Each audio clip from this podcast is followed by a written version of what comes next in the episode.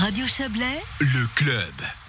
La politique agricole revient sur le devant de la scène suisse cette semaine. Les campagnes pour et contre les initiatives qui veulent interdire les pesticides est.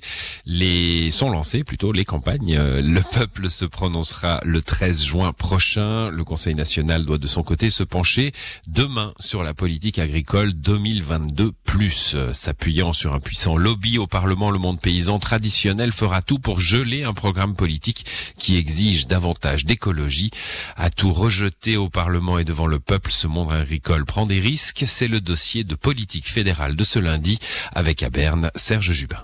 Le 14 décembre, le Conseil des États, par 28 voix contre 16, gelé et renvoyé le programme PA22+, que défendait pourtant Guy Parmelin, un coup de force du monde agricole traditionnel pour éviter les 13 objectifs environnementaux de la nouvelle politique agricole, ce qu'avait dénoncé la sénatrice verte Adèle Torrent. Cette décision revient à ne rien faire pendant des années, alors qu'on est dans une situation dans l'agriculture d'urgence écologique, mais aussi d'urgence économique et sociale.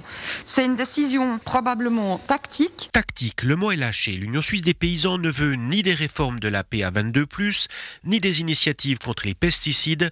Ces paysans prennent le pari de convaincre qu'il faut du temps et que pour le moment, mieux vaut ne rien accepter.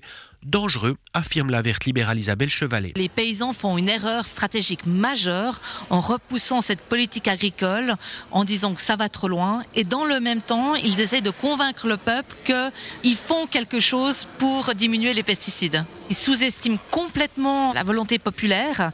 J'ai peur qu'ils aient une très mauvaise surprise au mois de juin. La défense professionnelle prend vraiment le mauvais chemin. Les paysans bloqueraient-ils tout avancé en matière de protection de l'environnement Pas d'accord, le vice-directeur de l'Union suisse des paysans, Francis Heger. La PA22+, si vous voulez, n'est pas bloquée puisque le Parlement va décider une initiative parlementaire qui a pour but de s'occuper des problèmes actuels, hein, qui sont les problèmes avec les phytosanitaires et puis les éléments fertilisants. On fera un effort important, ce ne sera pas un petit effort, dans les domaines qui sont actuels. Par contre, pour les questions à moyen terme et long terme, ça vaut la peine de se prendre du temps. Le Conseil national UDC fribourgeois Pierre-André Page, paysan, repoussera la PA 22+. On a pesé le pour et le contre et je crois qu'avec la proposition qui nous vient du Conseil fédéral, on ne peut pas l'accepter comme ça. On a une forte diminution de l'auto-approvisionnement et on doit trouver un nouveau projet.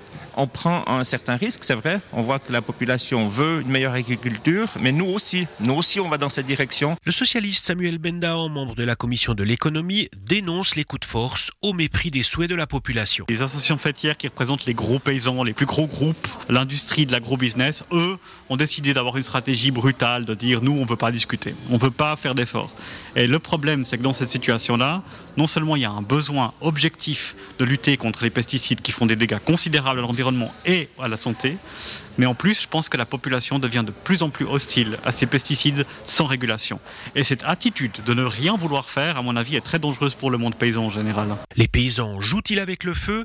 Prennent-ils le peuple de haut? En demandant de rejeter les initiatives anti-pesticides sans rien concéder Francis Heger. Il faut entendre cette demande des citoyens suisses. Il faut leur expliquer que l'agriculture a compris le message, que l'agriculture va aller dans une agriculture plus respectueuse encore de l'environnement, mais pas d'une manière aussi extrême que le souhaitent ces initiatives. Dans l'immédiat, le Conseil national doit décider du sort de la PA 22+, mardi.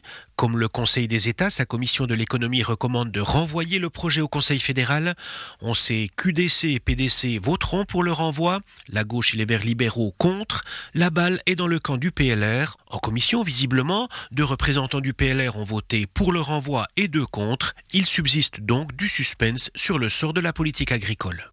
C'était le dossier de Serge Jubin.